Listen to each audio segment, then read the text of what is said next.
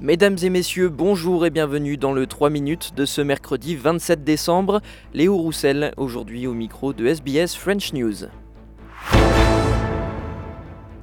En France, la police a arrêté mardi un homme de 33 ans soupçonné d'avoir tué sa femme et ses quatre enfants âgés de 9 mois à 10 ans. Les corps des cinq victimes ont été découverts lundi soir dans un appartement de Meaux en Seine-et-Marne à l'est de Paris. Le père, le principal suspect, avait pris la fuite mais a finalement été interpellé par les forces de l'ordre près de Sevran, en Seine-Saint-Denis. Dans un point presse tenu ce mardi, le procureur de la République de Meaux a indiqué que le casier judiciaire du principal suspect était vierge mais les premiers éléments de l'enquête pointent les troubles psychiatriques de l'homme de 33 ans.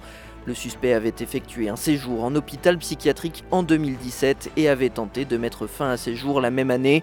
En 2019, il avait déjà attaqué sa partenaire avec un couteau. Cette dernière n'avait alors euh, pas porté plainte.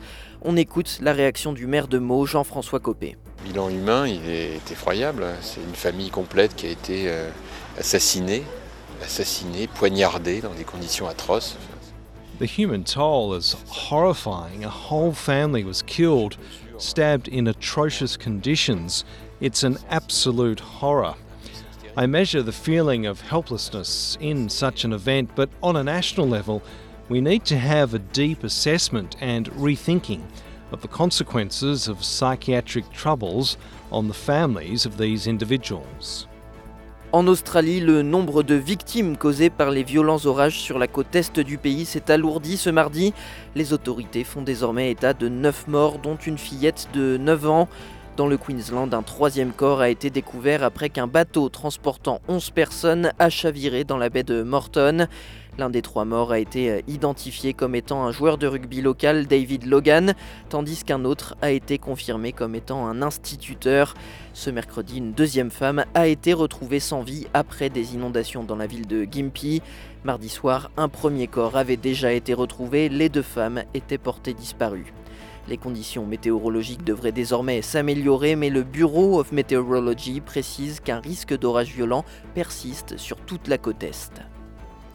Et malgré les intempéries, l'Australie se prépare à fêter le passage à l'année 2024. À Sydney, les organisateurs des feux d'artifice du Nouvel An affirment prévoir le meilleur spectacle jamais organisé dans la ville. Cette année, l'accent sera mis sur les traditions des Premières Nations et pour la première fois dans l'histoire de l'événement, des animations visuelles créées par intelligence artificielle seront projetées tout au long de la soirée sur les pylônes du Harbour Bridge.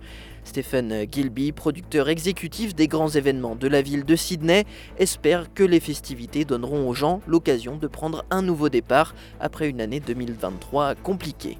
I guess Sydney New Year's Eve is really always about new beginnings, and I think this year's been quite trying for some people, and particularly in some parts of the world. And we're really wanting to focus on this being a fresh start and a new start, full of hope and joy, and that's the message that we really want to transmit to the world.